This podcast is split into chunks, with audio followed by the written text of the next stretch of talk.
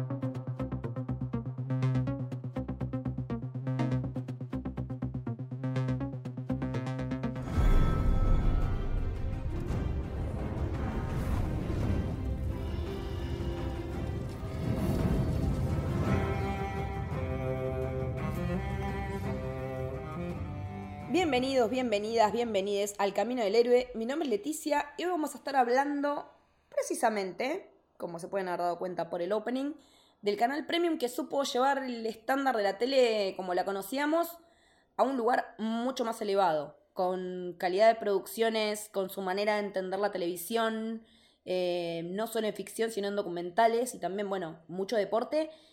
Pero para esto no voy a estar sola, estoy con Ale Casal. Hola, Ale, ¿cómo andás? Hola, ¿qué tal? ¿Cómo está? Gracias por la invitación. Primera vez en camino. Sí, primera vez. Es un viaje de ida, no te voy a, te voy a volver a llamar cuando pinte en cualquier momento.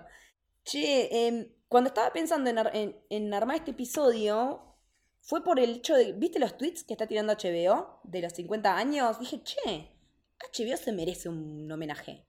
Y se me ocurrió llamarte porque yo sé que vos sos gran admiradora de un montón de sus series eh, y, me gustaría que me cuentes un poquito cómo, cómo es tu experiencia con HBO, cómo fue que te conociste con el canal, eh, qué ficciones viste de ahí, cuáles son tus favoritas. Sí, obvio. Mira, para mí HBO es como formadora en mi experiencia como televidente eh, y consumidora de series y todo desde que soy chiquitita. Mm. Yo crecí en Puerto Madryn, en el sur del país, y la verdad es que allá eh, la TV por cable era como súper básico, veíamos todo por repetidoras, o sea, estoy hablando de hace muchos años, ¿no? Sí, sí. Pero en serio, por ejemplo, cualquier un programa o lo que sea, capaz nosotros lo veíamos al otro día, a ese nivel. Entonces, eh, frente a este panorama de escasez de oferta y sin tener internet ni servicios de streaming ni nada, había poca cosa para ver, la verdad. Y en los 90 era jodido. El realmente era complicado, los- sobre todo es al principio de los 90. Sí. Y en algún momento llegó HBO a mi vida y era como, ¿qué es esta magia, por favor, en la cual yo todo el día puedo ver contenidos que además me llamaban la atención? Eh, recuerdo así puntualmente como eh, pasaban muchas películas, pero también pasaban series. Yo tenía 12 años, en el año 92, y me quedaba mirando fascinada. Mis viejos, justo por cuestiones de laburo y demás, eh, tenían un restaurante, entonces trabajaban hasta altas horas de la noche. Yo me quedaba sola en su cuarto, eh, mirando la televisión y miraba HBO Olé. Llegaba en esa época y miraba Oz. Claro, que es fundacional en HBO. Claro, es fundacional, pero además era re heavy. Yo tenía 12, 13 años, no sé, mirando esa Sí. de- de- eh, ¿viste? eh, serie de prisión y era tremenda. Y después también, nada, las películas que pasaban, para mí, como te digo, son fundacionales en mi historia capaz. Pero me recuerdo de, de una que, Blood In, Blood Out, por ejemplo, Sí. que de ahí salía la de los chicanos y demás, que tenían una Sí. frase que decía, vatos locos forever. y que con mis hermanos todo el tiempo lo decíamos como forma de, Sí. de- de broma. Eh, y después ya a otro nivel, por ejemplo, eh, pasen Átame de Almodóvar y yo estar viéndola sola, o sea, realmente, porque la escena esa del busito que está en, en la bañera era tremenda. Mm. Eh, y yo tipo sonrojándome viendo algo que hasta el momento nunca había visto. Así que por eso te digo, como a partir de ahí fue como amor total y a lo largo de los años, las décadas y todos los cambios que fue teniendo HBO y hasta cuando dejó de ser HBO Le y demás, siempre me enganché con las series eh, que ofrecían. Eh, y sí, Sí. sin dudas, entre las que considero series favoritas de todos los tiempos, hay muchas de HBO. Sí, eh, estaba viendo mientras investigaba para el episodio que en marzo del 2000 dejó de llamarse HBO Olé porque hubo una cuestión ahí de, de cambio de dueños, de cambio de manos y de licencias, qué sé yo. Pero bueno, este episodio es para festejar los 50 años de HBO, eh, su primera emisión el 8 de noviembre de 1972, que nada, arrancó este, este canal con una diferencia sustancial en cuanto a lo tecnológico. Eh, todo lo que era televisión era aéreo, todo el cableado era aéreo, y ellos lo que hicieron fue satélite y cableado subterráneo. Entonces eh, empezaron en Nueva York como una cadena chiquita, en el 65, en, en el 72 comienza a llamarse HBO, por eso es que se conmemora esa fecha, con la emisión de una peli que se llama Sometimes a Great Nation, dirigida por Paul Newman, con las actuaciones de Newman, de Henry Fonda y Lee Remick. Aclaro que estoy leyendo esto de una nota del sitio de Ale de Hablemos de Series, en, eh, que ella hizo hace bastante también para, para conmemorar un aniversario de HBO. eh, los 25 de HBO en América Latina, veo. Y a partir de ahí fue como que también tenía mucha preponderancia los deportes, sobre todo el boxeo. Yo me acuerdo patente cuando fue la pelea de Tyson y Holyfield, la que le arranca la oreja. Sí, La estaba viendo en HBO con mi viejo, me recuerdo. Eran las noches de boxeo de HBO, para mi viejo eran intocables. sí, sí, sí, noches de deportes, total, sí, era re importante. Sí, porque aparte, em, yo creo que también una de las marcas de HBO, que, a ver, siendo honesta, yo creo que la televisión, el quiebre en cuanto a ficciones en antes y después es Twin Peaks. que de Twin Peaks para atrás y para adelante son dos cosas completamente distintas. HBO supo capturar eso, me parece, y darnos contenido que no nos hace pensar que la tele es una caja boba. Porque charlábamos antes de empezar que, en su momento, nosotros estamos, nos conocemos hace muchos años, siempre hablando de series, y nos pasó de encontrarnos con gente que nos decía, che, pero ¿por qué hablan de series si el cine es la posta? Y nosotros veíamos ya una semilla ahí, como que no solo en HBO, sino también en la que era la incipiente AMC, con esa Breaking Bad, con esa Mad Men, después reventando a full con, con The Walking Dead. Como que la tele ya se estaba transformando en otra cosa. Yo el clip me acuerdo que lo tuve el día que la vi a Glenn Close en una serie, en Damages. Ese día dije, che, Glenn Close está haciendo tele. Esto viene, esto viene fuerte, y eso era 2007. Y uno bicho de televisión de chiquito también, porque en casa, tal cual, no vivía en, en Madrid, pero en Berizo también teníamos eh, transmisión Berizo Cable, que ya no existe más, y que si bien no teníamos delay, era cable básico y después era, bueno, cuando empecé a trabajar, eh, cuando se podía se pagaba HBO, cuando no, no, no. Y yo cuando empecé a trabajar lo pagaba yo, el plus de HBO. Entonces era, yo necesito tener esto, porque aparte era, la novedad era que a los seis meses de estrenar en cine tenías la película en el domingo de, de- de HBO. Pasaron, estuve viendo publicidades viejas, una estética re flashera, pero El Señor de los Anillos, Star Wars, un montón de cosas pudimos ver ahí. Espectaculares. Y además, bueno, también en ese momento empezar a ver series que ya tenían una trayectoria y decís, che, ¿por qué todo el mundo habla de Six Feet Under, de The Wire, de los soprano. Claro, ¿qué es eso? Claro, yo la primera que vi, que alcancé, o sea, yo sé que cuando la empecé a ver todavía estaba en emisión la última temporada, fue Six Feet Under. Claro. Creo que es mi serie favorita de HBO, eh, porque es una, es una joya, loco, es una joya. Vale cada episodio, no, ninguno es de relleno y es larga así. Los episodios duran un montón, sí, pero por favor, si tienen la oportunidad de ver Six Feet Under, véanla, porque es, es una familia que tiene una casa velatoria y arranca la serie con la, madre, con la muerte del padre. O sea, no estoy spoileando nada. Arranca con la muerte del padre de la familia y es sobre el duelo. Ellos haciendo su duelo, por un lado, por el padre que no está, y a su vez ver cómo transitan el duelo las personas que van a la casa eh, a, a- a a contratar sus servicios. Pero desde esa premisa que parece re demente, hay un montón de historias súper humanas, súper sensibles. Tenés personajes entrañables. El trato de la homosexualidad en esa época está buenísimo. Porque Michael C. Hall no, nació de Dexter. Michael C. Hall salió de, Six Feet Under. Lo mismo que Peter Krause, que, que la amamos a mamá Fisher. Nada, un montón de personajes y, y actores y actrices que, que los vemos en un montón de lugares. Y creo que ese fue mi primer gran clic. Después vi The Wire que me hizo la cabeza porque los policiales son una cosa que me fascina, es uno de mis géneros favoritos y también otra manera de contar, porque la manera de contar de David Simon es increíble. Ya, ya, ya veas eso o veas Show Me a Hero, que también es una miniserie con Oscar Isaac sobre una historia real de lo que pasaba con un plan habitacional en Nueva Jersey. O sea, ese tipo de cosas que tiene HBO, de tener desde ficciones re falopa como Game of Thrones o como, no sé, me acuerdo Vinyl que duró lo que un pedo en un canasto, Nada, sí, sí, sí. a tener estas otras cosas me- y todo con una calidad, a ver, también dicen que exageramos los que adoramos HBO, pero yo no sé si están así. Puede que sea un poquito, pero no sé. Puede que sea un poquito, pero bueno, pero la verdad es que tienen con qué.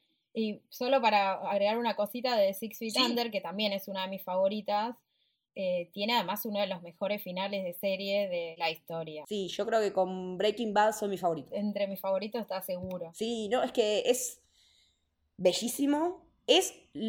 Feet Under hizo bien lo que Lost hizo mal, creo, para mí, en ese sentido. Lost. Llegamos a la polémica.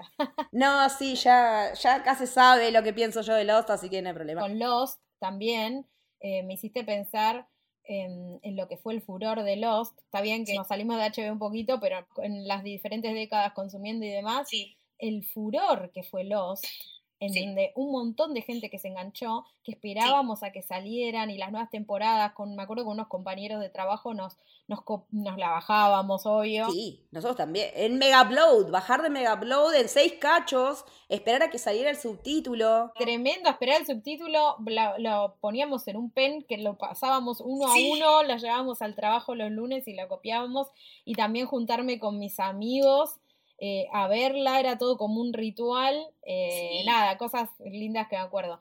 Y, mm, y una cosita que me acordé ahora de HBO también de cuando era chica que disfrutaba bastante, era los cuentos de la cripta, que amaba totalmente. Ay, me- también esa sensación de ver algo semi prohibido, porque no era para chicos ni en pedo, yo la veía de chica porque me parecía, ay, re gracioso y guardián de la cripta, pero Sí, y me daba me un miedo. mal, un capítulo que no me acuerdo cómo se llama, ya lo voy a buscar, con Amanda Plummer, que ella se volvía loca y mataba a todos con un hacha, no me acuerdo qué carajo. No, no, no, no. Era, aparte, previo a que ella volviera a resurgir en Pulp Fiction, o sea, Tremendo. mal. Y, y también lo que me gusta de, de- de este, de este camino por la tele es que mm, dejamos de pensar, por lo menos en su gran mayoría, en, en la segmentación de cosas. Y como que en estos tiempos, ver cine, ver, ver tele, ver streaming, y todo está como muy acoplado, porque con esto de que se estrenan en simultáneo por ahí en algunas plataformas o en otras, y aún así, HBO siguió manteniendo su formato y su estructura semanal. No tiene esa cosa que trajo Netflix de- del binge. Eh, más allá de que uno por ahí después elija hacerlo, decir, bueno, espero que esté completa para verla porque no me banco a esperar. Yo no me banco a esperar la serie de HBO. La serie de HBO las miro semana a semana. O sea, Westworld la miro semana a semana. Ahora House of the Dragon también la miraba semana a semana. Y me parece que también sigue te- manteniendo un diferencial en ese sentido la pegaron no solo comercialmente con, con Game of Thrones y con todo ese, ese furor, que tampoco podría haber existido sin Lost, pero a su vez también le abrió la puerta a un montón de ficciones de fantasía que siempre habían estado relegadas y vistas como un género menor en televisión. Eh, nada, Los Anillos de Poder, Witcher, todo ese tipo de ficciones creo que no existirían si HBO no se lo hubiera jugado como se la jugó con Game of Thrones. Pero bueno, nos estamos adelantando un montón. Creo que esta cuestión de, tomar la tele también como entretenimiento está buena. Que nos, nos tenemos que acordar que la tele no deja de ser entretenimiento en esto que estamos hablando particularmente. Más allá de que después tengamos distintas perspectivas o, o puntos de vista, me parece que lo que hace siempre HBO, o por lo menos cuando hace series que funcionan, porque como decíamos, Vinyl no anduvo, y tenía un recast y estaba producida por Scorsese y Mick Jagger y trabajaba Bobby Cannavale y era una verga igual la serie, o sea, era mala. Y mm, me parece que, que nos empezó a interpelar de, en cierta manera como espectadores. Ellos nos daban un producto que era diferente, que tenía otra calidad, que requería otra atención de nosotros distinta a la que ponías, no sé, cuando veías, cuando eras chico, no sé, Brigada A o MacGyver, eh, o los, no sé, eh, contemporáneo por ahí más a la época CSI o la época de los procedimentales. Parece que requería y requiere que vos estés mirando y atento. Yo no puedo estar mirando Westworld con algo así mientras cocino. Me tengo que sentar y mirar. Sí, requiere como otro compromiso. Y como que se retroalimenta en parte porque mm, nosotros como, eh, o sea, los espectadores apostaron a HBO desde el momento en el que empezaron a pagar, porque era un Sí. servicio de suscripción, lo cual también le permitió a HBO, a Home Box Office, Homebox, eso, no dijimos que quería decir HBO. dijimos que era HBO, que es Home Box Office, le permitió a ellos también la libertad de poder presentarnos otras propuestas, ¿no? En las que, como siempre hasta el día de hoy se sigue diciendo, no, bueno, porque se puede putear porque es HBO. Ahora también, quizás. Poder, sí. Pero los primeros en lugares, o sea, las primeras series en donde se podía putear, había violencia gráfica, había Veías tetas. veías tetas, culos y demás en HBO. Fue como un quiebre en lo que solíamos ver, que veíamos otro tipo Sí. de televisión. Totalmente, porque, a ver, Twin Peaks no deja de ser fuerte por la historia en sí, pero no ves escenas de desnudez o no hay puteadas, porque yo no me lo podría imaginar jamás a la gente Cooper puteando en mi vida. Este café de mierda, pulgar por abajo. Y pelan una teta, ¿no? Claro. Laura Palmer ahí en, en encaje, en el eh, One Eye Jacks. Esto que vos decís, de, de acceder a otro tipo de contenido, de, de poder eh, ver otras cosas en televisión que estaban vedadas. Porque, por ejemplo, durante el horario para protección a menor, las películas sí tenían censura, pero después de las 10 de la noche era un viva la pepa. Podías ver lo que se te antoje. Nada de ver a ver si el Venus se veía algo porque era codificado, porque ese no lo pagábamos, nadie lo pagaba y no era tan fácil acceder al porno como hoy en día. Pero decías, wow, hay una teta y están cogiendo. ¡Oh! Y te quedabas como. Tremendo. Y aparte me parece que también eh, hizo escuela en ese sentido en Showtime, que tiene productos que son de calidad, podríamos decir, semejante a la HBO, porque como que si hablamos de Dexter, eh, que también le chocar, la chocaron al final, pero bueno, las primeras temporadas son alucinantes. eh, Homeland, eh, en este momento no se me viene. Bueno, pero Eh, Billions es de también de ¿cuál? Billions es de Billions es de Showtime. Esas ficciones me parece que no podrían haber existido. Ese canal no podría haber tomado esa línea editorial, si se quiere, esa línea creativa, de no haber sido porque HBO ya había pavimentado bastante el piso. Sí, y también en otra cosa re importante, que es la presentación del protagonista antihéroe, digamos, porque tenemos, llegó Sí. de repente a nuestras vidas un Tony Soprano, un Claro. tipo que nos, eh, de alguna manera estábamos nosotros siguiendo la vida de un tipo violento, asesino, un gángster, viendo todos sus problemas también con su familia, eh, sus problemas con la mafia que manejaban. Y el tipo haciendo terapia. Claro, el tipo haciendo terapia y nosotros de alguna manera empatizando, porque eso era en muchos casos la propuesta. Y es un poco lo que le abre la puerta después. No es que antes no hubiese habido, pero teníamos en el cine exponentes, pero en la Claro. serie de televisión no No. era el caso. Empezamos a ver los grises en la tele. Exactamente, los grises y los estos los difficult men, ¿no? Los hombres Sí. difíciles que después nada, hola Walter Don White, hola. Draper, Walter White, hola y tantos más. Eh, Sí. No me sale el de, el mm, eh, eh, Boardwalk Empire. Ah, sí, eh, Naki Thompson. Naki Thompson, digo, ¡Qué pedazo de serie, por favor! una serie que es excelente, que realmente creo que no sé si No tuvo la relevancia, ¿sabes? Pero ¿sabes por qué? Porque eh, estrenó durante, cuando reventó Breaking Bad. Eso pasó. Arranca creo que en el 2010, si no recuerdo mal, para las fechas ando bastante mal últimamente. Em, pero creo que por ahí arranca. Y nada, justo cuando estaba, cuando revienta eh, Breaking Bad, que es cuando la salva Netflix de la cancelación de MC, eh, y empieza a ganar premios, premios, premios, era justo siempre competir contra Boardwalk Empire y Boardwalk Empire perdiendo, pero es una serie que tiene una estructura bastante similar a la de Breaking Bad en un principio, de que tenés un tipo que tiene cierto poder y tiene un segundón, que es un pibe más joven, que lo tiene como modelo, y después, bueno, elige, toma unas decisiones muy distintas a las que toma Breaking Bad, y aún así la serie no pierde ritmo, al contrario, te presentan cada vez más personajes, hasta el mismísimo Capone aparece, que es espectacular. mi amor, Stephen Graham, lo amo, lo amo, lo amo, lo amo. Tiene un elencazo, empezando por... Empezando porque el primer capítulo lo dirigió Scorsese. Lo dirige Scorsese tal cual, o sea, es una locura. Y digo, Sí. y Steve Buscemi que la descose mal, Toda, Kelly McDonald, o sea, es, es increíble. Eh, sí, Michael Pitt, después aparece Bobby Cannavale. Carnevale, tal cual. Y eh, Boardwalk Empire sigue teniendo para mí entre hitos personales y los que yo considero Sí. hitos personales eh, de las series. Es decir, eh, son episodios en los que ocurre algo que es tan shocking para mí que al día de hoy no me lo puedo olvidar. Mm, sí, ya sé de lo que vas a hablar. Ah, no sé, eh, eh, la palabra clave es incesto para mí. Sí, Y eso. Es una cosa que no me, Me- la puedo olvidar. No me la puedo olvidar, No quiero decir mal. nada por si alguien nos escucha y no la vio y no quiero Pero, spoiler. cada vez que la veo a Gretchen Moll me acuerdo de, ella- de eso. Cada vez. a mí me choqueó, tipo cosas que también me choquearon posta la Red Wedding de Game of Thrones. Que Sí. lo terminé de ver y gritaba y más o menos lloraba. Y la volví a ver, y la volví a ver, y lo volví a ver. Y una vez iba en un avión. Sí, y una vez iba en un avión y dije, ay, ¿qué puedo ver? Voy a ver la Red Wedding. y le di play a la Red Wedding porque por mucho Sí. tiempo como que dije, wow, esto es tipo, me choqueó.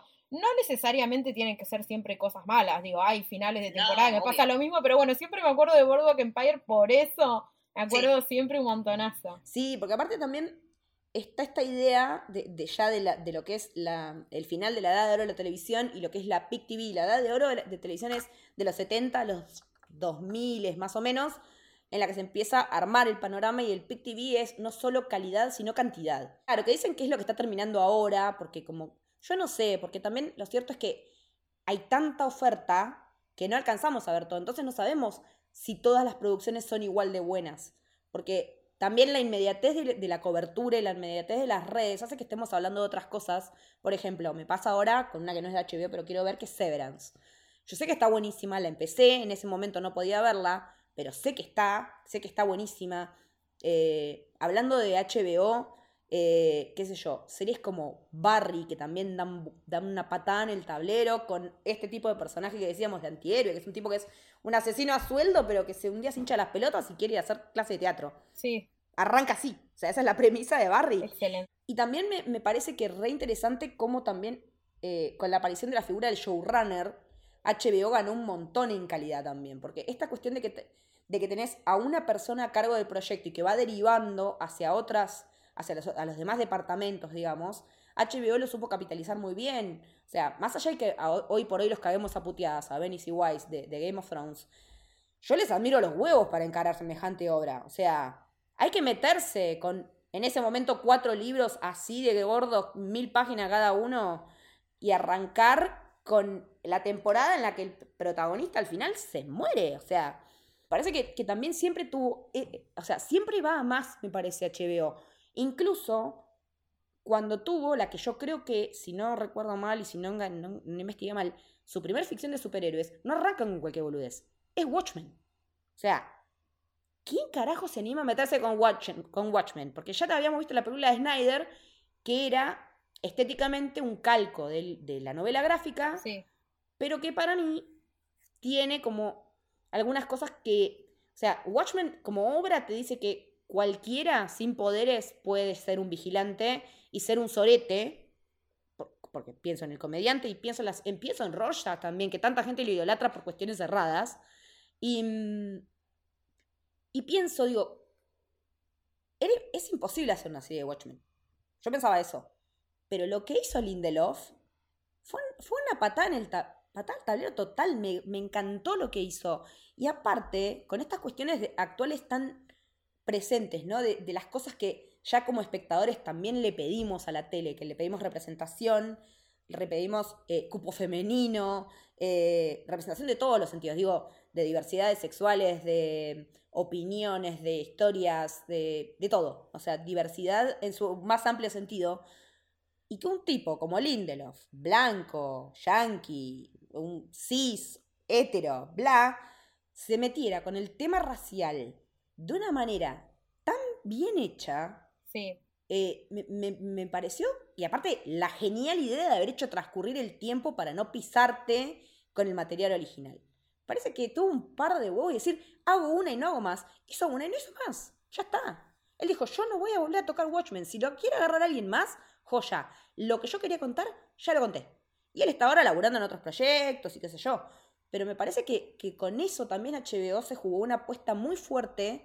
Y si bien el final también, como todos los finales de Lindelof, dejó partidas las aguas, en ese sentido me gustó el final que tuvo Watchmen. No sé qué te parece a vos. Sí, a, a mí me gustó bastante y me hubiese gustado seguir, eh, que, que siguiera, pero bueno, me parece que está bien también ahí. Eh, hablando de Lindelof y, y de los riesgos que asumió HBO, Leftovers, por favor, para el- por ahí si alguien no sabe, Damon Lindelof es de la dupla que, eh, que crearon Lost. Lost, claro, Sí. porque digo, eso tiene mucho sentido. Hicieron de Sí. Leftovers, yo acá voy a decir, soy muy fan de esa serie, a mí me encantó, Yo vi la primera temporada, empecé la segunda y la dejé, pero tengo pensado verla. me rompió, pero te digo que es espectacular. Y ahí también se ve claramente lo que decías vos, ¿no? Como lo de las figuras con los showrunners, que fueron tan importantes eh, en HBO. Nada, ahora nombramos a Lindelof, lo mismo, estoy de acuerdo con todo lo que dijiste, Watchmen, totalmente. Eh, y pensaba en otro también de showrunner, que es casi como autor ya, Sí. que es eh, David Simon, que ya lo nombramos, pero que Sí. tiene su larga carrera con HBO. Tiene su casa en HBO, porque hizo Tremé también. Hizo The Wire, eh, Tremé, que es, es una de mis favoritas. Amo Tremé, me encantó. Y Preciosa. después las, las miniseries, Show Me a Hero. Sí. Después hizo The Deuce, que está buenísima. Sí. Y otra miniserie de Plot Against America, que es más... Esa, esa no la vi, que es la que está basada en la novela de Philip Roth. Sí, está bastante buena, ¿eh? Está bastante Sí. buena. Y después la última que hizo este año, que es We Own This City, que está tremenda. Esa también me encantó. Digo, han sabido cosechar un camino de, de showrunners y de autores que también les deja su marca. Su marca como, tienen Sí. como su marca identitaria ahí eh, en HBO. Yo no sé si eh, en Soprano ya había alguien parecido a un showrunner o no. No me acuerdo en este momento. Soprano. Porque yo sé que estaba Matthew Weiner, pero Weiner era escritor, no era. No, era guionista. No me acordaba, pero el, el showrunner de creador y demás de Sopranos fue David Chase. Ah, claro. David Chase es un nombre propio en sí mismo. Es un nombre propio en sí mismo, totalmente. Y después me acordé otra cosita que cuando hablamos de, de HBO y lo que decías de cómo les pavimentó de alguna manera el camino a otras, a otras series eh, tipo ciencia ficción y fantasía, sobre todo, a partir de Game of Thrones. Eh, me acuerdo que eh, Game of Thrones, el piloto, no le había gustado a HBO. No, eh, dicen que es una verga y que por eso nunca lo van a lanzar ni que lo vea nadie. Y lo tuvieron que volver a filmar, o sea, Sí. con la Había otra Daenerys, otra Kat. Ned Stark ya estaba, pero como que tampoco le habían puesto mucha plata. Había otro Era algo- elenco, exacto, Sí. había otro elenco, tenía más bajo presupuesto. Cersei era otra también, creo. Imagínate, Eh. eso debe ser hermoso. Me encantaría verlo. Estaría buenísimo que lo saquen un día porque Sería buenísimo, sí. rompes internet con eso. Sí, mal. Rompes internet. Y después también em, me quedé pensando en, en algo que también habíamos comentado la otra vez cuando dijimos de hacer este episodio, de la, tipo, la, las, los pifies, digamos, que tuvo HBO cuando dejó pasar algunas. Sí, porque es HBO, pero tampoco es perfecto. No, obvio, bueno, eh, dejó pasar eh, Mad Men, por ejemplo, ese es uno muy famoso. Sí, porque aparte era de, de, de Weiner, que era que había- ya había trabajado en HBO. me pare- eh, Cuando yo vi que Mad Men, Weiner, ¿qué pasa acá? ¿Por qué no está en HBO esto? Y bueno, la habían rebotado. Sí, Y la otra que rebotaron, y yo calculo que también se van a haber querido cortar las pelotas, el que dijo que no, fue Breaking Bad. claro. Sí, sí, sí. Eh, o sea, es, o sea, le erran como cualquiera. Sí, sí, Eh, también han tenido sus, sus, sus pifies totalmente. Y bueno, y, y con esto de los, de los showrunners también pensaba, bueno, hablando de Six Feet Under, como, como mencionábamos hoy, Alan Ball, que tuvo esa, Sí. y después hizo True Blood. Ay, a mí me encantó True Blood. Yo la dejé en la segunda temporada porque es como que en un punto se puso medio falopa y no, no estaba yo en ese momento para esa falopeada. Eh, no, hasta la tercera vi, hasta por ahí. Uy, después se pone peor, ¿eh? Pero a mí me... Pero yo la miraba por Alex Skarsgård, obvio. Ah, yo también, por supuesto. Y seguí hasta el final, creo, por eso. Pero no, yo la disfruté mucho hasta el final y de hecho, eh, bueno, después igual si querés lo, lo hablamos más, pero vi que entre el listado de próximas series de HBO hay un reboot de True Blood. Sí, sabía algo, por ahí me enganché, por ahí me enganché. Me gustaría ver cameos de los personajes originales o algo de eso, estaría bueno, onda, Suki que haga de la madre de alguien, no sé, algo. Porque aparte también formó una pareja, o sea. Y bueno, y algo que también tiene mucho HBO y que en general no se suele hablar tanto, pero son muy buenas y son formativas en el caso mío y me parece que en el tuyo también, son comedias. Porque no podemos no hablar de Sex and the City, por Dios. O sea, era. Es un signo de los tiempos tan bien redondeado, tan. eh, esa cuestión de, de poder empezar a mostrar a la mujer como una persona que elige, que tiene sexo, que eh, tiene sus eh, debates internos, que si salir con un tipo casado, que si no, que si eh, nada, se enferman, como les ha pasado a los personajes, que se pelean, que se, se amigan, como un grupo de amigas también, muy upper class, muy aspiracional y todo.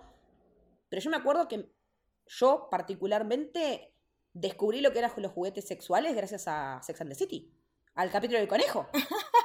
Y seguramente que muchas descubrimos, muchas, muchos también, descubrimos, pero de todo con Sex and the City. Y yo aprendí también, porque aprendí que los tipos como Aidan pueden parecer ideales, pero en realidad están llenos de red flags.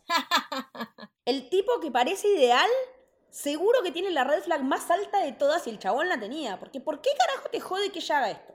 ¿Por qué carajo te jode que ella fume? A ver, ¿por qué? Y, y bueno, nada, las escenas que le hace todo más allá de la omnipresencia de Vic, que también mostrarte de que uno no elige de quién se enamora, ¿no? Más allá de, de, en Just Like That, que fue la, continuación que salió el año pasado, que la vi y está muy buena. Hay un capítulo que no me lo banco porque es muy fuerte, no lo puedo terminar de ver, pero el resto sí.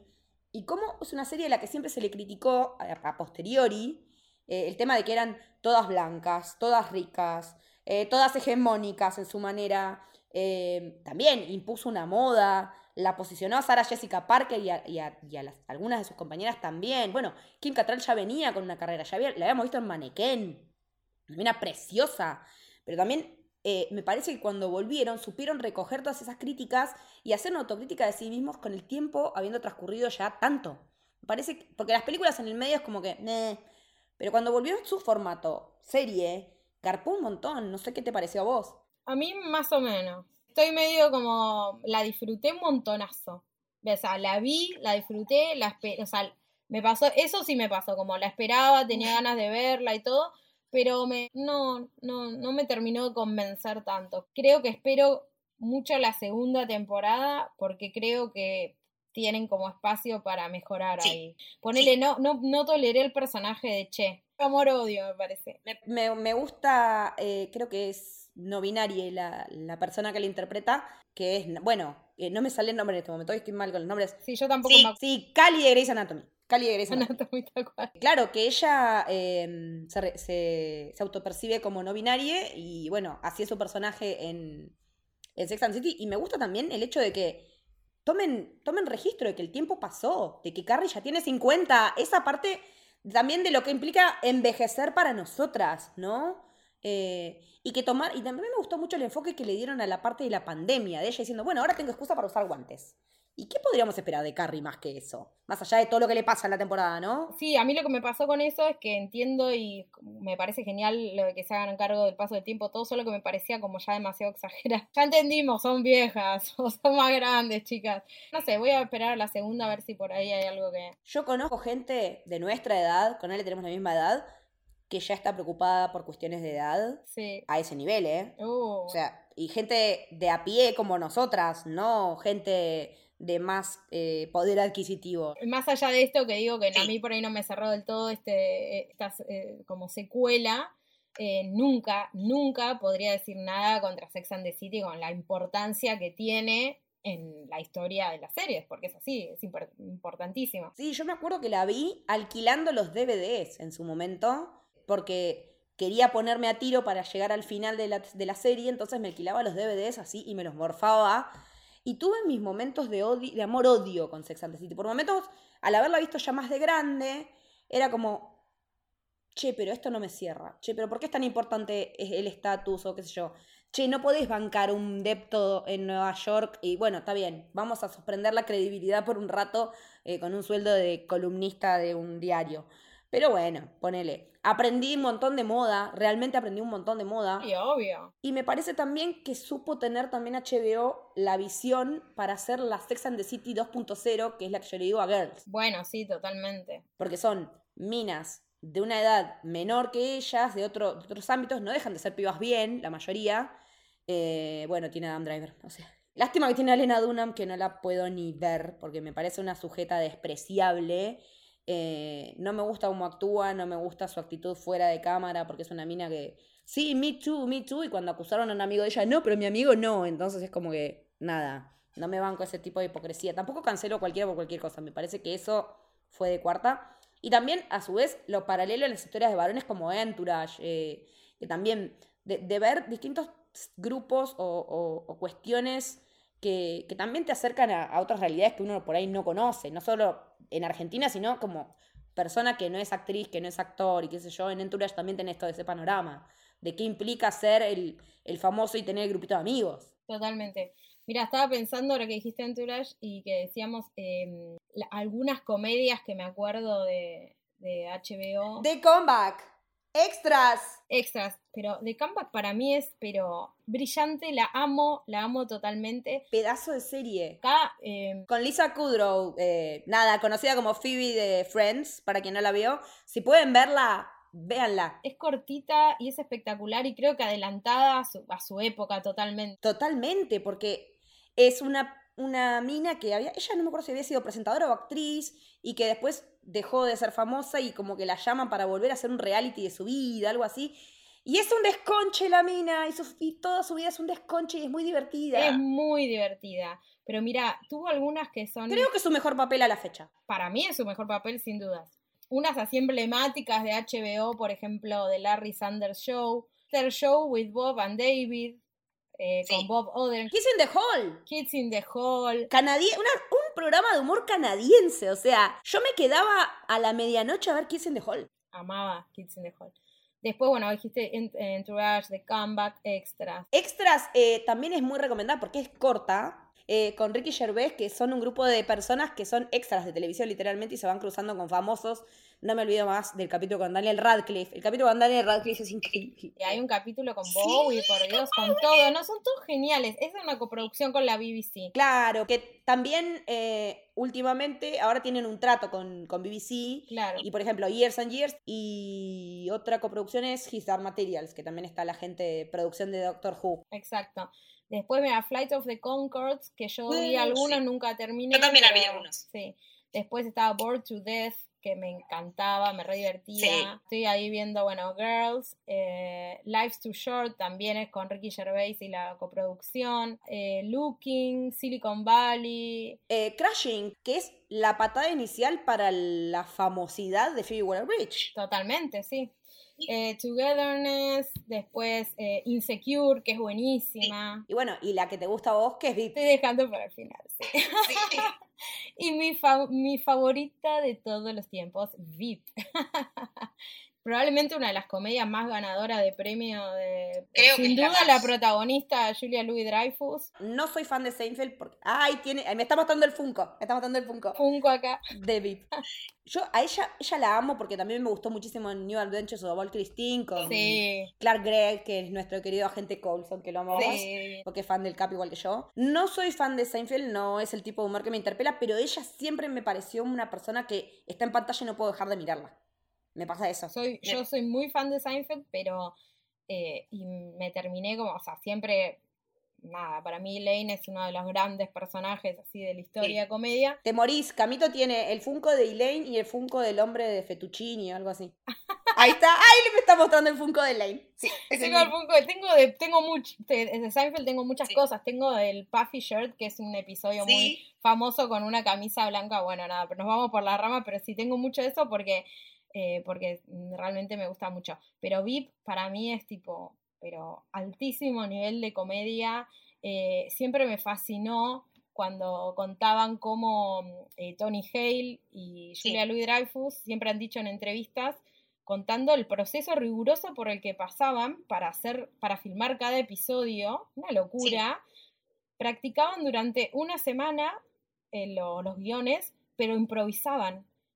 Y, Wow. y lo que generaba risas y que era como orgánico y, fun- y funcionaba y que hacía reír a la gente que estaba ahí, como al, cr- al crew, digamos, a los- al equipo que estaba ahí trabajando, sí. eso quedaba y lo volvían a bajar a un guion y eso era lo que se filmaba. Eh, Guau. Y entonces eh, te pensás que estás una semana con un guion dándole vueltas y haciendo chistes, o sea, tienen que ser realmente capos totales de la comedia. Sí. eh, y para mí eso queda súper reflejado.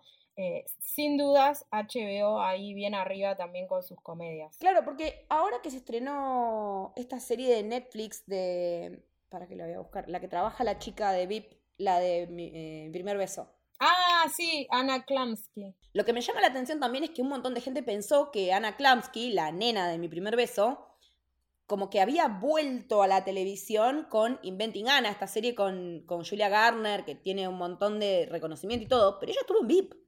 O sea, Un personajazo que me encanta era, se llamaba Amy Bruckheimer. sí, entonces es, es como cómo cambia la percepción de acuerdo también a la plataforma en la que estés o al tipo de serie, ¿no? Que un montón de gente la daba como, bueno, resucitó, en realidad ya había vuelto en VIP hace un montón, porque creo que ella cortó para estudiar y todo eso en su vida.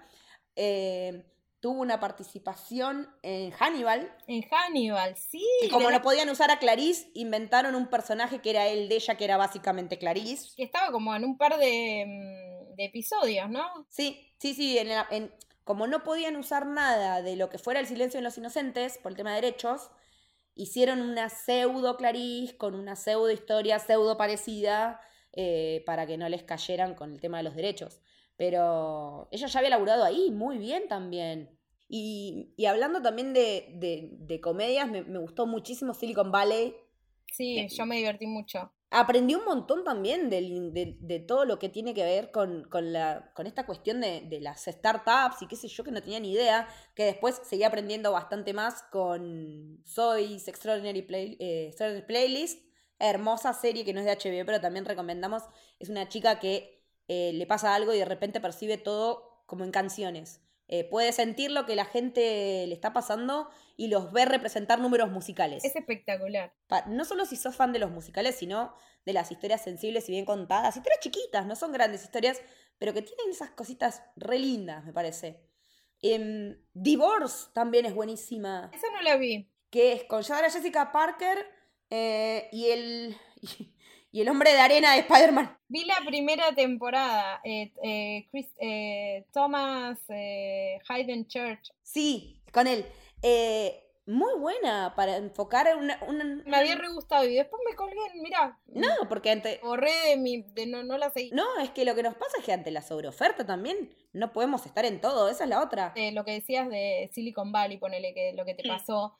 eh, también hay otra que es muy divertida ahora, que es de Apple TV, porque esto lo uno con dos cosas, con lo que dijiste de las startups y con eh, volviendo a la puerta gigante que les abrió HBO a un montón de cadenas y canales Sí. y demás eh, empresas para que produzcan hoy el tipo de contenido que producen, por ejemplo, Apple TV, que hoy está Uf, teniendo unos sí. contenidos increíbles, como Severance, que para mí es tipo una de las series del año. Bueno, For All Mankind es una serie que no para de mejorar. La de qué hubiera pasado si los rusos llegaban a la luna en vez de los estadounidenses. Es un serión. Joel Kinnamal es una bestia. O sea, olvídense de, de que. A ver, sí, es Rick Flag en Suicide Squad, pero ya lo conocíamos como Holder en la brillante de Killing, que es una de esas versiones que yo creo que a mí me gusta más la remake que la original, y la original es genial, eh, de Forbidden con Sarah Lund, de- que, bueno, después... Sí, es buenísima, pero me encanta también eh, 100 por Forever de Killing en, en nuestros En corazones. nuestros corazones, gracias Netflix por haberla salvado y darle un final digno. Eh, y me gusta también esta cosa que tiene HBO de hacer films para televisión y muchas miniseries, porque estoy viendo las miniseries. Un formato que hoy por hoy amo con toda mi alma, porque necesito ver cosas cortas que empiecen y terminen, como nada que ver con HBO, pero Dispatches from Elsewhere, que es una joyita hermosa de Jason Segel. Pero ponele, Sharp Objects, me dio vuelta el bocho, me compré el libro hice el experimento de ir leyendo el libro a medida que iba viendo la serie. O sea, para ir viendo la comparación semana a semana y por más que quería seguir leyendo, ya no, voy a esperar. Y lo mismo hice con Big Little Lies. Con la primera temporada, la segunda nunca existió. La mí. segunda no la vi y escuché cosas tan malas que No, no sé si verla. A ver, Meryl Streep brilla porque es Meryl Streep, pero la historia se cae a pedazos porque el libro redondea muy bien la historia. Mm, Entonces, eh, qué loco que estamos hablando de dos series que hizo Jean-Marc Vallée y ella se murió. sí, pobre. Mal, re joven. Y, mm, y me parece que, que también lo que tuvo Sharp Objects es, es traer también a la mesa esta cuestión de, de, mm, de las relaciones eh, madre-hija, ¿no? Que, que en general eh, las vemos como de una manera o idealizada o extremadamente cruel. Y acá vemos cómo la madre puede ser hija de puta con las dos, Mm, sin motivo alguno. Va, en realidad el motivo sí es que tiene una enfermedad la madre, eh, que es el mal de Munchausen, que es creer que todos los demás están enfermos hasta que los enfermas de verdad. Y, y la sacan de la cancha todos los que actúan. O sea, lo que hizo Amy Adams en ese papel, espectacular. literalmente le puso el cuerpo a la mina, porque ella contaba en su proceso esa cuestión de, de ser alguien que escribe en su cuerpo, que lastima su cuerpo con palabras. Me parecía desgarrador. Y esa escena en, en la que ella agarra y se va a comprar ropa porque la madre la lleva y agarra y muerde el almohadón, boluda, es... ¡Ah! Me- me- Tremenda. es también de esas escenas que se te, que se te clavan. Te clavan, sí. Pensando en relaciones de madres y eso, y miniseries de HBO, una que a mí me causó mucha impresión, que me encanta y siempre me acuerdo y cada vez que puedo la recomiendo, es Mildred Pierce, que es Sí. eh, con Kate Winslet, Con Kate Evan Winslet. Rachel Wood y Sí. Guy Pearce, y es espectacular, esa es del 2011. Es realmente como una de esas, para mí, miniseries, pero que Sí. están súper arriba. Está bueno también que en una más nueva, que en Easttown, Ah, tam- también eh, protagonizada por Kate Winslet de HBO, eh, el personaje que hace Guy Pearce lo iba a hacer otro actor que no podía por temas de agenda y ellos quedaron amigos de Mildred Pierce. Entonces ella le pegó un telefonazo, che, no podés sumarte a este proyecto que estamos haciendo y que no tenemos a quién, pues ella creo que es, es productora ejecutiva. Y el chabón fue de onda a hacerlo porque ella le llamó. Hermoso. Y mira, Y haciendo así un, sí. un repaso, digo, de algunas, una selección porque son muchísimas, pero super miniseries de HBO, Band of Brothers, que es de, Uf. 2000, Y de Pacific. de Pacific, Angels in America, que es un, también Buenísima. y que se ganó todos los premios de Mike Sí. Nichols. Después em, estaba Generation Kill, que también, digo, estas son de todas buenísima. temáticas de, de guerra, sí. de- Es que HBO labura muy bien las temáticas de guerra. Y aparte, qué semilleros esas series, porque salió estuvo medio mundo. Te pones a ver el cast y estuvo desde Damien Lewis hasta Rami Malek, hasta eh, Ross de Friends, estuvo todo el mundo. Bueno, producidas por Tom Hanks. eh, la verdad que pedazo de series. Y también está re bueno lo que hace HBO con las docuseries. Porque creo que HBO, con The Jinx, Mm. Uh, sí, bueno, ahí abrió una puerta que hoy por hoy sigue siendo la del True Crime. Una. O sea, yo creo que se dieron dos factores. The Jinx, por un lado, en lo que es televisión, que al toque estrena, estrenan casi juntas con Making a Murderer en Netflix. Y el hecho de que estuviera Serial, el podcast, la primera temporada. Me parece que con todo eso es que arranca todo este, este, este auge del true crime para llegar a lo que fue Gone in the Dark, que es lo de la esposa de Patton Oswald que, que muere en pos de estar buscando al asesino de Brooklyn. O sea, ella se obsesionó tanto con la búsqueda, así como persona que arranca y se obsesiona con algo Sí, sí. y empezó a escribir un libro y todo. La mina literalmente por investigar se daba con pastillas para estar despierta, para dormirse, qué sé yo, y un día apareció muerta. Y el, eh, está bueno que el documental es póstumo. Eso es lo que está bueno. Que te cuentan en, en seis episodios más una coda que vino después, cómo fue toda esa historia. Y es atrapante y, y sabiendo que la mina se va a morir, está dejando la vida en la investigación. Y volviendo a The Jinx, yo creo que yo no, no me imaginé que la televisión pudiera alterar de tal manera la realidad. Lo de, lo de Robert Durst, que se murió hace poco, yo, es una vida de película, boludo. Vos querés inventar esto y no te sale. No, y es increíble, con el final de la docu-serie es impresionante cómo cambiaron es un aspecto de la realidad. Sí, literalmente, o sea, eh, realidad no es spoiler, es nuestra política. eh, historia no es spoiler. O sea, esas son las ideas. Eh, literalmente el tipo va en cana porque se olvida el micrófono puesto cuando va al baño, boluda. El nivel de impunidad que manejaba y aparte el ego, porque los productores de la serie, los creadores de, las, de la docu-serie, son los que habían hecho la película con Ryan Gosling, viste, sobre la vida de él. Y a él le gustó tanto la película y cómo habían mostrado todo, que cuando le dijeron de hacer la docuserie sobre su vida, el loco dio loca, re contento, diciendo, lo único que yo no haría es matar a un perro.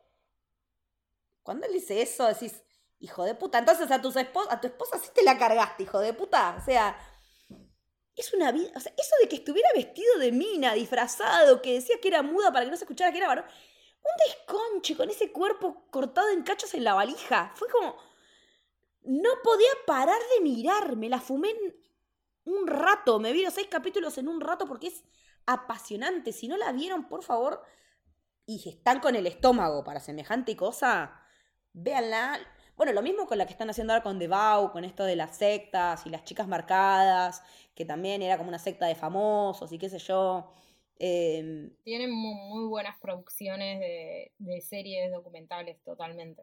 sí, ni hablar. Y aparte, eh, también tienen un montón de series que tuvieron poca vida, pero que también estaban buenas. Por ejemplo, yo me acuerdo de Lack, que también era la de los caballos. Ah, Dustin Hoffman. Dustin Hoffman en televisión, dale. ¿Cómo van a cancelar esa serie? Es una lástima porque estaba re buena. Estaba re buena, sí. Y otra que también de la vieja escuela que me acuerdo que la miraba y, y que después mucha gente la nombraba porque ahí tuvo unas participaciones Aaron Paul fue Big Love con el tema de los mormones y, la, y, el, y el poliamor. Más que poliamor, la poligamia. Poligamia, sí, tal cual. Eh, eh, no, yo quería hacer una cosita nomás, que Sí. cuando hablamos de las miniseries, nombrar algunas otras que, que, que creo que, que son increíbles.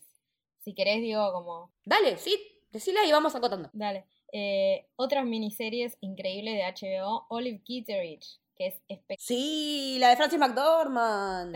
Son tres episodios que, no, me, me moría de verla. Aparte, esa duración es ideal. Bueno, ya habíamos hablado de Show Me a Hero, que está buenísima. Otra que me voló la cabeza, The Night Of.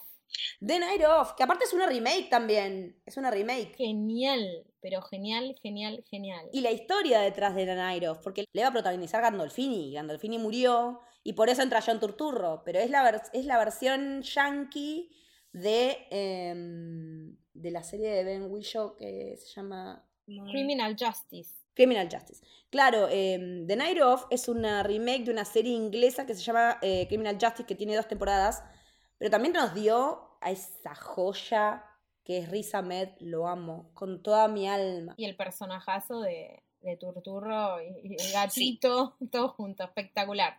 Después, eh, ah, una miniserie que yo la amé también en coproducción, esto con Sky Atlantic y Canal Más, es de Young Pope. Excelente. Yo ese día, eh, o sea, con esa serie entendí lo buen actor que era Jude Law. Y ni hablar de The Third Day. Sí, sí. una volada de cabeza, una fumada tremenda, que es excelente, que tiene una estructura narrativa recontra innovadora. Eh, me parece que, que este tipo, que, que Jude se, se volvió a, como a reconstruir como actor, habiendo sido galán y con todos los quilombos que tuvo de esposas y amantes y qué sé yo. Me parece que el chavo pasa mucho con estos actores bonitos, eh, carilindos, que siempre trabajaron en cosas en comedias románticas o cosas así, que cuando se ponen a actuar en serio decís, puta, mirá la pasta que tenía este chabón. Bueno, eso me pasó con Jude Law precisamente. A mí me parece espectacular lo que hace en esta serie. Eh, Que está también de Diane Keaton, pues, y Me acuerdo que después hicieron una especie de obra teatro en tiempo real, cuando terminaba, que vos podías entrar a no me acuerdo qué página o en YouTube, no sé qué, y vos veías que ellos seguían performeando como durante 12 horas, siguiendo en el mambo de, de The Third Day. Perdón, me quedé enganchada en esa. Porque eso yo no lo... eh, fue como transmedial, muy raro, muy... Esa serie no la superó todavía. Y después, otra más que también hizo mucho ruido hace relativamente poco tiempo, Chernobyl, que también Bueno, era sí. coproducción con Sky Atla- Atlantic, pero que estaba muy Sí. bien. Es que, bueno, Chernobyl, eh, justo hoy que cuando estamos grabando esto, se anuncia que HBO va a estrenar el 15 de enero la serie de The Last of Us. Sí, Por los gamers, dicho, el mejor juego que existe. Y que su segunda parte también es excelente. eh, con nuestro querido Pedrito Pascal haciendo de Joel, con la niña. Con Bella Ramsey, la niña, la niña Mormon como Ellie eh, Santolaya de vuelta en la música. eh, y bueno, y Craig Mason, el creador de Chernobyl, eh, como showrunner. Hablando de Chernobyl, eh, también creo que hicieron un, un antes y un después, porque trabajaron la ficción como si fuera realidad. O sea, le dieron un roscazo más a lo que es la docuserie y me parece que hicieron algo diferente por completo, porque los testimonios son reales, está basada en un libro, pero no deja de tener pequeños toqueteos para ficcionar, digamos. Eh, tres personas que se comprimen en un personaje o algunas historias que las eh, emparentan por ahí con alguien que no era, pero para poder mostrártelas de una manera más fácil narrativamente o más fácil de seguir. Pero después, el nivel de cuidado de producción era nivel. Ellos tenían eh, en, en la Rusia comunista, en la URSS en realidad, en la Unión de Repúblicas Socialistas Soviéticas, unos canastitos en los que les daban no sé qué mierda, y ellos fueron a ver dónde carajo podían conseguir esos canastitos para tener verosimilitud en, el, en, en- la reconstrucción de época. Y, y la gente, y la gente rusa que la vio dijo, sí, era así, nos traían, no sé, los las botellas de leche en esas, en esas canastitas, porque te las daba el gobierno. Y, y esa cuestión de, de mostrar también cómo el gobierno se manejó para esconder todo. Pues yo tengo edad suficiente como para acordarme que había pasado en Chernóbil, no que, pero que había pasado algo gras- gra- grosso y jodido. eh, y después eh, estuve leyendo el libro y todo, y es como decís, puta madre, o sea, hay que meterse con esto y hacerlo con esta sensibilidad, pero sin dejar de mostrarte la realidad tan cruda como fue. sí, súper crudo como lo muestran. La verdad es que está buenísima. Eh, otra que también estuvo buena de hace relativamente poco, en coproducción con la BBC, Years and Years, que ya la habíamos Sí. mencionado. Bueno, Years and Years de Russell T. Davis, que ahora volvió como showrunner de Doctor Who, que yo no sé si a vos te habrá pasado lo mismo cuando la viste, pero es como, supuestamente en el 2020 se va el mundo a la mierda. La serie es del 2019. Primero, el mundo se fue a la mierda. Pero el hecho de que para ellos el fin del mundo sea el corralito, boluda, y que nosotros ya lo hubiéramos vivido, y decir, ¡ja! Cuando vos te, estás comprando el jean, nosotros ya le hicimos bermuda. O sea, ¿qué, qué quiere decir crisis y qué es lo peor para alguien de primer mundo tener que salir a laburar de Rappi o de, no sé, de repartidor de, de, de- aplicación de repartos, ¿viste? El papel de Rory Kinnear completamente sorete, o sea... Igualmente es como re loco porque todos los días hay notas en los medios de pasa tal cosa, bueno, y el meme de ya pasó en years Eh, and years, o sea, ya lo como y- tipo, es así. Lo que pasó con la primera ministra, sí, no, no, tú. eh, que literalmente era Vivian Rook, que, dato de color, Vivian Rook es un personaje eh, de Doctor Who también, que se llamaba así. Él le puso ese nombre al personaje de Emma Thompson por, por, por ese personaje de Who. Y, mm, y no, y el tema de, de también, eh, bueno, como siempre en, en las producciones de Russell, de, de la diversidad sexual, de la orientación sexual, de la, de la homosexualidad, más precisamente el amor entre hombres, que él siempre lo trata con tan, nada, con conocimiento de causa, obvio. eh, pero de una manera tan sensible, porque Russell también sabe cómo hacernos llorar. Es como que él sabe dónde tenemos el botón de llorar y lo aprieta. Eh, es tremenda y aparte también está bueno ver esas cuestiones que decimos nosotros de cómo carajo alguien llega a votar a esta persona y te muestran el proceso de construcción de una persona, de un candidato que termina ganando una elección a, a, fuerza de fake news y de bardeo y, decís, esto es la puta realidad de gente peleándose en Twitter. Mal, mal. Y creo que, que HBO se puede dar el lujo de hacer estas cosas porque también tiene la espalda y tiene, por lo menos hasta ahora, no sé ahora con los cambios que van a hacer, que todo esto de, la unificación, que AT&T, que Discovery, qué sé yo, eh, se desarmó bastante de lo que era el equipo creativo original de HBO, eh, pero la van a mantener como marca al margen. Por ejemplo, House of the Dragon es HBO, no HBO Max. Eh, porque, por ejemplo, Raised by Wolves, la serie producida por Ridley Scott, que ya fue cancelada, que a mí me gustaba mucho, era de HBO Max. Entonces es como que también hay que ver así. pero no sé, no me acuerdo si. No, me lo he visto en ese HBO también. Pero. Son es HBO. Uy, otra que mira, es Scenes from a Marriage, ¿la viste? Ay, sí. Ay, por favor. No me hagas acordar de esa serie porque entre lo que lloré y lo que me calenté mirando Oscar Isaac y a Jessica Chastain con esa química y cuando los veías en la, en la alfombra roja tocándose y estos cogieron, dale. Incendiario, incendiaria total. Fuego, boluda. Pero aparte, esa sensación o esa, esa cuestión de, de- de tocar el tema de la separación de una pareja con hijos, en la que hay un montón de quilombos y cómo te posiciona, y primero estás del lado de uno, y después te pones del lado del otro, y, y después terminás viendo como cómo una pareja se rompe, porque en realidad siempre de las dos partes hay una. hay un. hay algo que no funciona. eh, lo muestran a la perfección. Yo no vi el original tampoco la serie de Hagai Levy, digamos, en general, tienen esta impronta, porque si pensamos en Scenes from a Marriage, en The Affair, que también es de él, o sea, él también trabajó escribiendo ahí, eh, y en In Treatment, que también fue un hito en la, en la televisión, porque In Treatment era una serie de HBO diaria, que también, remake de la versión original israelí, como Homeland, era buenísimo verla, porque y las versiones locales también, porque acá en terapia también fue excelente. Yo vi las dos. Era buenísimo porque era, vos tenías de lunes a viernes eh, episodios de la serie que duraban 25 minutos, más o menos. Entonces una temporada por ahí te dura 45 capítulos, pero son cortitos. Y es cada día una sesión de terapia del mismo psicólogo, o psiquiatra, no creo que es psicólogo él, con distinto paciente. Y el último día es el día que él iba a terapia con su terapeuta, que era el personaje que acá tenía Norma Leandro con Peretti. Entonces vos veías todo lo que era el tipo dando consejo y dando devolución y qué sé yo, y después lo veías a él despotricando contra la esposa, contra los pacientes, con la paciente de la que se enamoró y que... Me acuerdo que nos habíamos obsesionado con mi tía y volaban los DVDs grabados para poder estar las dos al día y ir comentándola. Sí, no, me- yo me- y además Ga- Gabriel Byrne, que está espectacular también. Gabriel Byrne está espectacular siempre, hasta en la pequeña participación que tuvo en Vikings brilló el chabón. Bueno, realmente, pero buenísimo.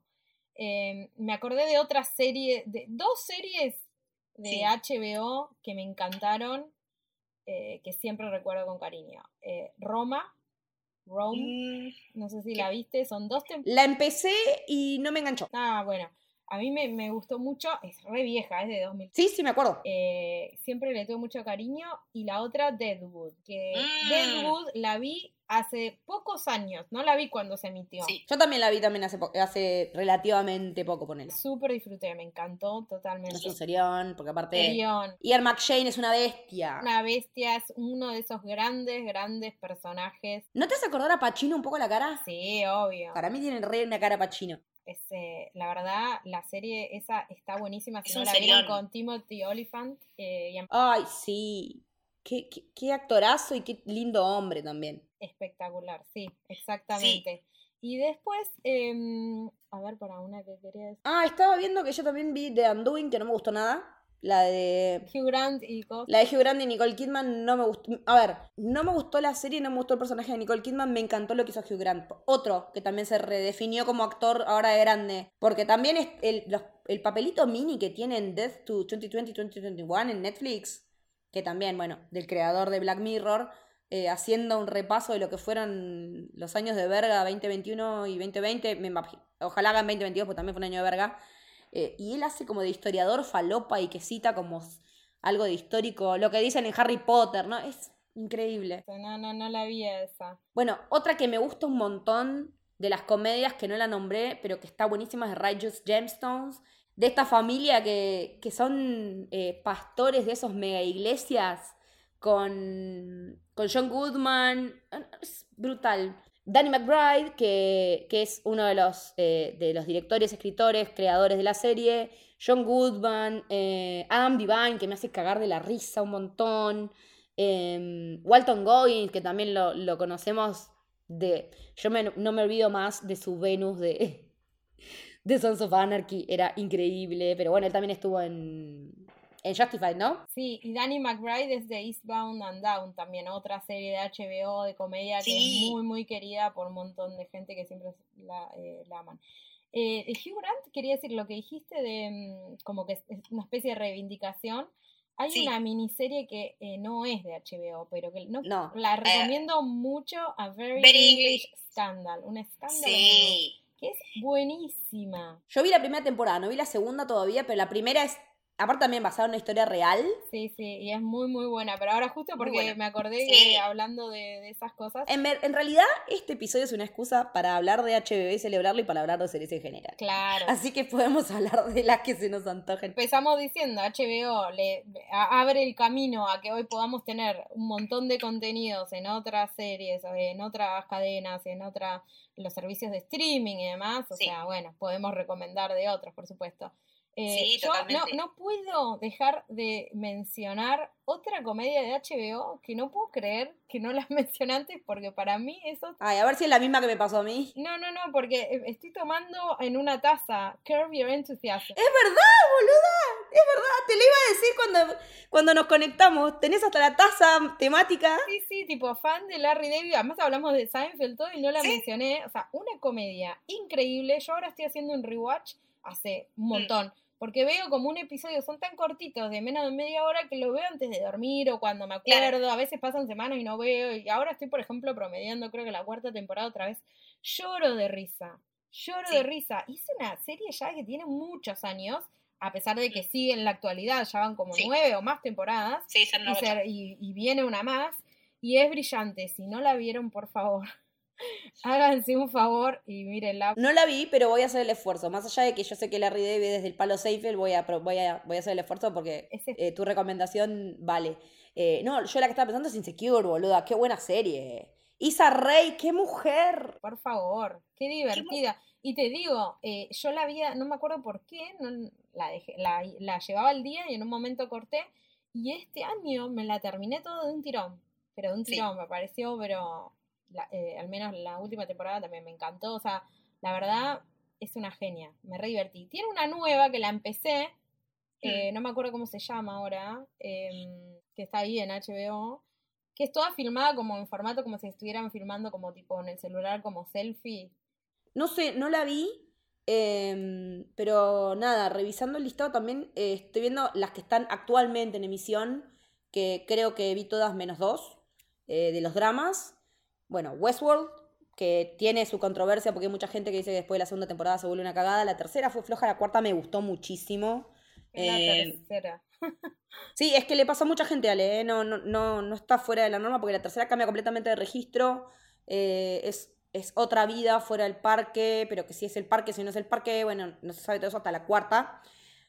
No podemos no nombrar a Succession, por Dios, por Dios, y me encanta el link que se armó entre House of the Dragon y Succession, porque en los primeros episodios de House of the Dragon, como lo que se está hablando es que se muere un rey y va a venir otro, es la sucesión. Y se dice sucesión un montón de veces. Y lo, dije en el episodio de House of the Dragon, pero bueno, la, audiencia no siempre es la misma. Los actores hicieron un TikTok con la música de Succession, todos bailando. Excelente. Excelente My Brilliant Friend también. Eh, la serie de... la italiana es increíble. También de relaciones entre mujeres, una amistad entre mujeres a lo largo del tiempo, desde que son chiquitas hasta que se hacen grandes, excelente. No vi Gentleman Jack, pero me la recomendaron muchísimo. Esto es para Marupanelo. Eh, no vi Euforia porque no me enganché, porque tenía la sensación de que si ya vi, eh, si ya vi Skins, ¿para qué quiero ver esto? Me pasó. Pero bueno, también entiendo que es una cuestión generacional, ¿no?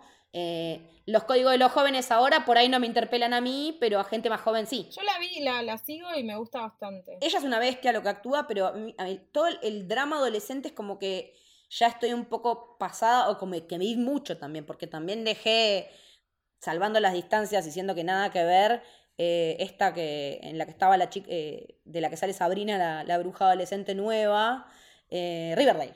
De Riverdale me banqué muy poco, porque la empecé, básicamente la vi por Matt Chenamick, que sigue estando rediosa, igual que cuando era Shirley en Twin Peaks está re milf, eh, pero no, ni, ni ella alcanzó para hacerme de... La vi, nomás ya ni me acuerdo cuándo, pero la dejé medio al toque. No, y aparte también me llamó la atención porque estaba el pibe que había hecho de, de Ben, de hijo de Ross en Friends, el actor que en este momento no me sale el nombre, que también lo escucho en un podcast que se llama Borrasca y no me sale. Bueno. Eh, His Dark Materials, yo soy muy fan de los libros y no me gustó la adaptación, así que la dejé en la primera. Dicen que se pone muy bien, pero no... Eh, la película que todo el mundo le dio con un palo, la de Nicole Kidman, me parece que tenía en algunos aspectos mejor adaptación que la serie, más allá de que se comieron un montón de cosas y que no terminó la trilogía, la serie va a terminar ahora. Sí hicieron bien el blendeo entre libros. Me parece que introducir elementos del segundo y el tercer libro eh, en la primera temporada ayuda a hacer más fácil la transición, porque en los libros es como más cortada la cosa.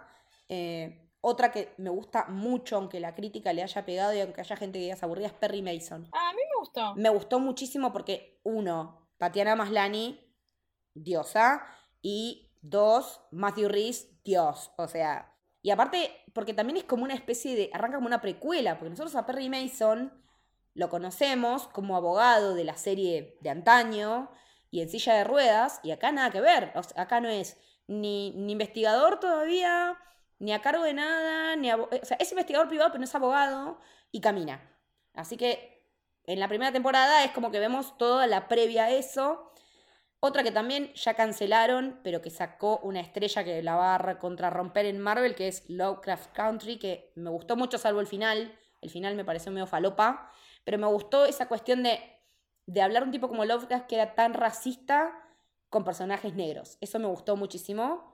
Eh, eh, eh, ese animarse, digamos, a, a- retomar estos, estas historias que están buenas, pero aún así, cuando el autor era súper racista, el final ya me parece que se va un poco a la verga.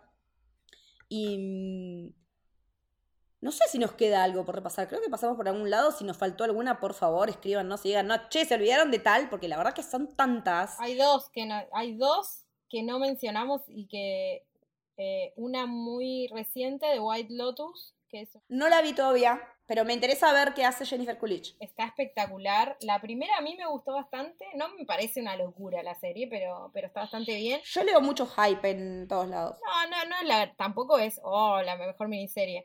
Pero hay una que ni mencionamos, que no puedo creer que no hayamos mencionado, que al menos la primera temporada vivirá en la gloria para mí la miniserie, es True Detective.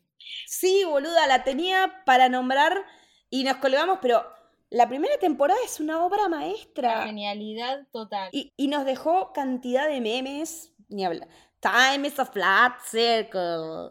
Alright, alright, alright. Esa pareja que hacen Matthew McConaughey y. Woody Harrelson. Es que yo creo que Woody Harrelson tiene química hasta con una piedra, boluda, para trabajar, porque es re versátil. Sí, es súper. Eh, lo ves en lo que es, lo ves en Larry Flint y es una bestia. Lo ves en White Man Can Jump y es una bestia. Lo ves en Natural Born Killer, o sea, todo lo hace bien. Sí, todo lo hace bien, mal. posta. Y aparte, lo que tiene es una banda de sonido de la reputa madre. Tiene esas bandas de sonido que las quemé, que las escuché tanto. Las canciones de Lera Lynn, No, no, no. pa, y los niveles de oscuridad que maneja. Y la tercera remonta, la de Mahershala, también tiene un punto de toque con la primera. La segunda es completamente, completamente olvidable. La segunda, por lo menos para mí, porque no me gusta nada lo que hizo Colin Farrell en esa serie. Con Colin Farrell tengo un amor-odio. Me gusta mucho, por ejemplo, en la peli de, de Lantimos en The Lobster.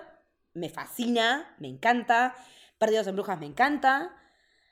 Pero después veo esto y digo, ¿cómo sobreactúas, hijo de puta? Cortalo un poco. Más o menos, pero la tercera me gustó bastante. La es que la- sí. Primero, la primera es una locura. No, la primera es un- una, una cosa impresionante. La verdad que hermosísima. Mirá todo lo que recorrimos. Una locura de. Hay, pero para una vida entera para ver super Sí. seriones, miniserie, docuserie, comedia, drama, de todo. Hay de todo, hay de todo. La verdad que hay un universo y también la- los derivados que fuimos metiendo en el medio. Así que Y lo que se Sí. viene. de lo que se viene, si querés decimos rápidamente, eh, hay en desarrollo una serie de Hellraiser, por Sí. ejemplo. Después, también en desarrollo, la serie de Parasite. sí, esa, La de Bon Joon-ho, no sé qué, qué Sí. va a pasar con eso. él está creo como productor ejecutivo.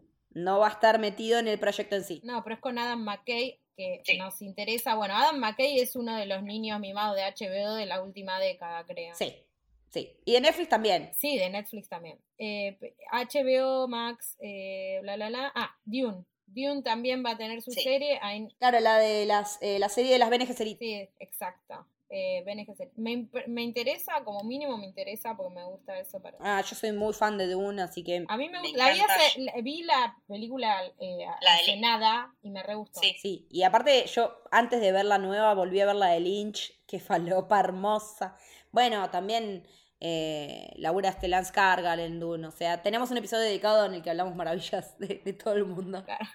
Bueno, The Last of Us, que ya dijiste, que es así que posta está, pero Esa va a romper todo. Yo creo que va a romper todo. sí, el reboot de True Blood que ya dijimos. Y Mm. Por ahora es el working title es Jon Snow. está Sí. en desarrollo también. ¡Oh! Que es la idea de Kit Harrington. Claro, la idea de que, Ah. que no sabemos qué va a pasar. Otra más sobre el, No, es que Game of Thrones. Es que hay un montón dando vueltas, hay un montón de proyectos dando vueltas. Eh, ya murió uno, que era el que estaba Naomi Watts, pero hay también, dicen que danza un proyecto también de HBO de los cuentos de Martin, que uno de ellos sería las historias de, de Donkey Egg, que son un caballero errante, y Egg, que es eh, Egon Targaryen, eh, uno de los que después va a ser rey, digamos. Uno de los tantos Egon que después va a ser rey. Eh, y bueno, habrá que ver qué más depara el futuro. Lo que sabemos es que el pasado fue increíble, la actualidad está muy bien y el futuro medio incierto porque desde que hicieron la fusión de HBO Max Sí. con Discovery, no sé ahí qué pasa. No, eh, y con DC también, que ahora se va a volver a desligar, que ahora tiene en la cabeza James Gunn, ¿viste? Eh, porque DC también tenía su propia plataforma, habían estrenado Doom Patrol y, mm, y Titans ahí, que ahora están en el catálogo de HBO, pero también venían de DC, creo que se llamaba DC Universe, la plataforma, si no recuerdo mal, eh, que ahora también vuelve a ser independiente, eh, pero también... Creo que de HBO son las series que se vienen del universo de Batman. Si no recuerdo mal. Bueno, lo que decíamos, ya está anunciado oficialmente las, hace mil años la serie del pingüino como secuela de, Batman, que en estos días confirmó, confirmó a Christian Milioti en el rol de mm, la hija de Falcone. eh, que también es un personaje súper interesante, pero también tenemos muy poquitas novedades de esa producción todavía. Pero todo lo que sea el universo de The Batman, de la peli de Matt Reeves, eh, va a ir por HBO porque no va a ser la única la serie esa. Creo que va a haber una más. Me estoy confundiendo con la de con la de CW, de Gordon, algo a ver. Y bueno, como para cerrar también, hablar de los logos que ha tenido, lo- los eslogans que ha tenido HBO a lo largo de los años, que estábamos viendo, ¿no? Todos los que tienen, y nosotros en realidad nos quedó como uno grabado, porque tenés un montón, eh, no te pierdas HBO, comienza con nosotros en HBO, no hay lugar como HBO. Pero, bueno, simplemente lo mejor, sí, yo me acuerdo, haciendo referencia al título de la canción de Tina Turner, Simply the Best, pero nuestra frase es, no es televisión, es HBO. Sí, it's not TV, it's HBO. Yo me, me acuerdo que hice el trabajo final de una materia en 2011 sobre Game of Thrones, porque teníamos que analizar un medio y su cobertura de un, de un, de un contenido en particular. Yo elegí una página que analizaba muy bien Game of Thrones. Y soy tan hija de puta que aprobé un trabajo práctico con 10 empezando, no es televisión, es HBO. Pero es que es muy buena, o sea, como... Claro, y también, y después, bueno, justificando por qué arrancaba con esa cita, qué sé yo, pero digo, soy tan hija de puta y tan cabeza de tacho que empecé un trabajo práctico final de una de mis materias que, de nada, de las últimas que cursé, diciendo, no es televisión, es HBO. Y pensándolo, bueno, y nada, también hablar de la voz de Iván Locher, ¿no? Que ya falleció lamentablemente en 2017, pero que era un actor de doblaje em, venezolano, locutor radial, locutor comercial, que además escribía sobre filosofía y opinión y que tuvo, bueno, bastantes éxitos radiales ahí localmente. Y después tuvo un primer trabajo internacional que fue este para HBO barra HBO Olé, eh, que es nada, la que nos quedó como la voz de HBO. La voz de HBO totalmente. Que no podemos hablar de HBO y no nombrarlo, porque es de esas cosas que no, no se puede. Es como también que el, falleció creo que la- el, el locutor que decía previously en The Walking Dead, el que hace las promociones de Walking Dead también, el de AMC murió. Entonces como, no puede ser, son voces que te representan, que te remontan y te llevan a esas ficciones determinadas. Bueno, Ale, eh, te agradezco un montón, un montón que te hayas sumado a este episodio, a este paseo por el Memory Lane de todas estas historias que tenemos atadas a HBO, no solo de las ficciones, sino de nuestras propias vidas. Decinos dónde te leemos, dónde te escuchamos, dónde te podemos ver. Bueno, eh, antes que nada, mil gracias, me encantó. Creo que a medida que íbamos nombrando, se me iban Sí. pasando, viste, décadas, años, historias, totalmente, porque creo que es eso, como decías vos, está muy fusionado a nuestras propias vidas. Em, y a mí, si quieren, me pueden buscar si les, eh, si gustan de TikTok. Estoy ahí subiendo videitos. Muy buenos los videos de TikTok. A mí me gustan mucho. No puedo, no, no tengo mucha continuidad, pero cuando puedo subo en Hablemos de Series OK. OK, así. Y después, em, nada, también hay por Instagram con los mismos Hablemos de Series y después en hablemosdeseries.com.ar. Sí, también que tiene un montón de cosas interesantes. Por ejemplo, la nota de la que estábamos hablando hoy al principio con 25 datitos de HBO, también la encuentran ahí. Ahí hay mucho de archivo, de si quieren ir a hacer eso, un paseo por el pasado, ahí hay muchas, muchas notas de archivo que, que están piolas de los Muy, y muy buenas notas. Gracias. Leti. No, y bueno, buenísimo. Y ojalá que lo que se venga en HBO nos reencuentre en unos años hablando de nuevas series increíbles. Acá, acá estaremos para hacerlo. Totalmente. Muchísimas gracias. A mí me encuentran en Leticia-Haller, tanto en Twitter como en Instagram. Al podcast lo pueden seguir en Camino Héroe en Twitter y en Camino del Héroe en Instagram. Y pueden seguir a la productora, que es madre de este podcast y un montón más, en arroba soshéroe también. Y en las redes de Héroe pueden encontrar eh, información sobre el Club del Héroe, que es nuestro club de suscriptores, al cual pueden acceder solamente por 200 pesos al mes a un Discord exclusivo en el que estamos todo el día charlando de series. Ahora tenemos un canal de comida que está explotado y estamos todo el día hablando de comida, vino, gin, todo eso. El canal de manga y anime que siempre explota más ahora que estamos en plena temporada de estrenos. Eh, así que si pueden darnos una mano para seguir produciendo más y mejor contenido, se los agradecemos un montón. Lo mismo que si nos siguen en Spotify y le dan a la campanita para enterarse cuando hay un nuevo episodio, que la verdad estamos sacando como cachetada de loco. Y eh, si nos ponen 5 estrellas, nos ayudan a subir el promedio y que nos escuche más gente. Esto fue el Camino del Héroe. Espero que les haya gustado. Adiós.